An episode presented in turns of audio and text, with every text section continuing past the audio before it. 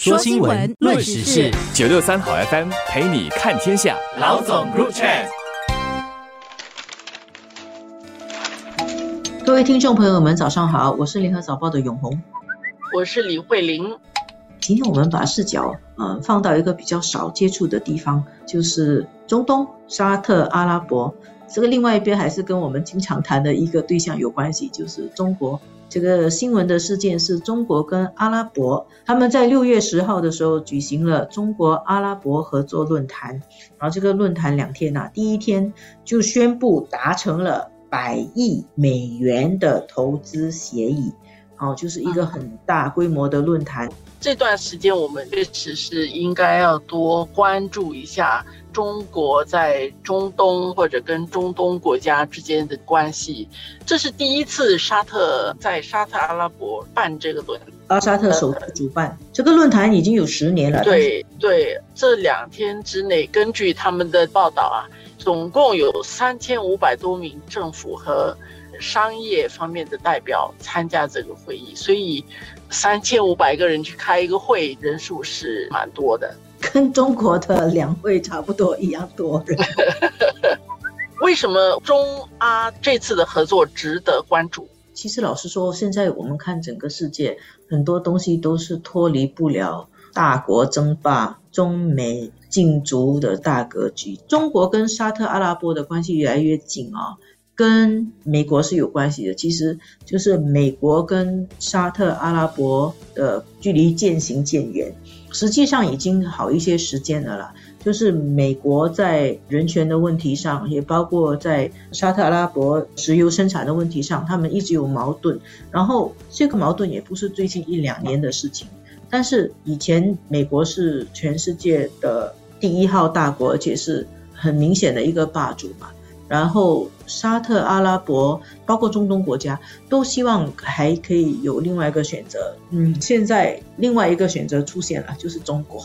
中国跟美国的关系也不是太好，所以大家都在抢朋友。那么中国其实早几年来也一直有努力的去在中东海湾国家那边建立自己的外交关系网，然后去年到今年就开始有一些成果了。以沙特为首的阿拉伯世界啦，跟美国的距离在拉大，跟中国的经贸政治的关系在靠近，包括在俄乌战争中啊，沙特阿拉伯也没有很支持美国的立场。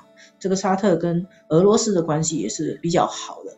我们刚刚看到新闻嘛，上个礼拜沙特阿拉伯的王储刚刚跟普京通电话，关系挺积极密切的。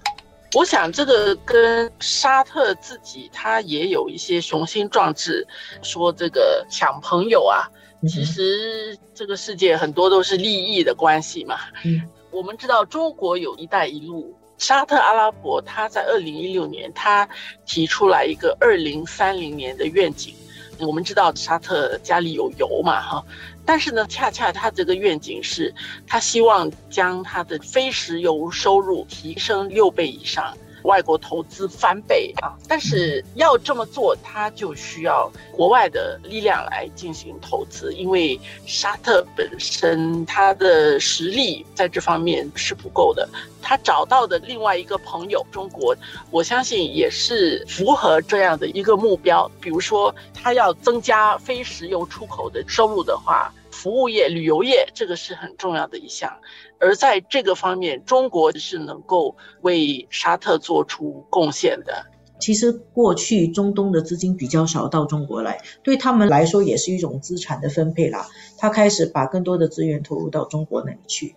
刚才永红也讲到沙特跟美国之间的关系，似乎沙特跟特别是拜登政府的关系是不好的嗯，这是《华尔街日报》曾经有一篇。报道特别提到 沙特和美国之间的关系是怎么搞僵，他用了一个引号，说是拜登和王储之间的敌意，用引号是功不可没。这个王储啊，穆罕默德，他是负责沙特的日常的事务。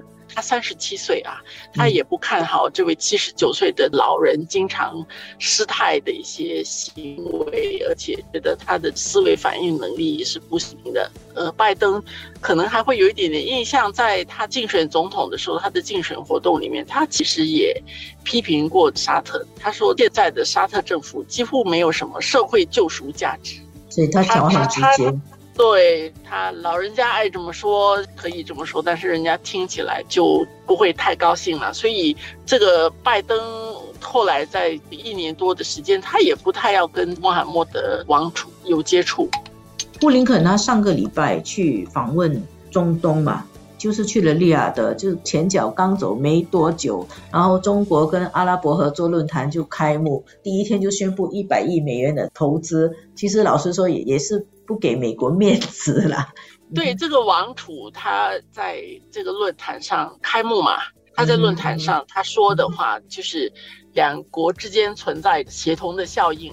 他还特别提到呢，这次的会议是一个机会啊，建立一个共同的未来，走向一个对我们人民有利的新时代。哇，美国会感觉到压力很大。结果布林肯在里雅得他就讲了一句话，说美国不需要中东国家在美国和中国之间选边。然后其实老实说，这个也是美国受到一个压力的反应了。那整个环境，我有看到阿拉伯媒体的报道，就是去年啊，总部设在多哈的阿拉伯政策研究中心，他对十四个阿拉伯国家进行了一项民意调查了。结果呢？七十八的受访者认为，中东地区最大的威胁和不稳定来源是美国。然后有百分之五十七的受访者认为是伊朗还有俄罗斯。所以其实你可以看到，说在那个地方，大家对美国的印象并不是很好了。他们一直都希望有一个选择。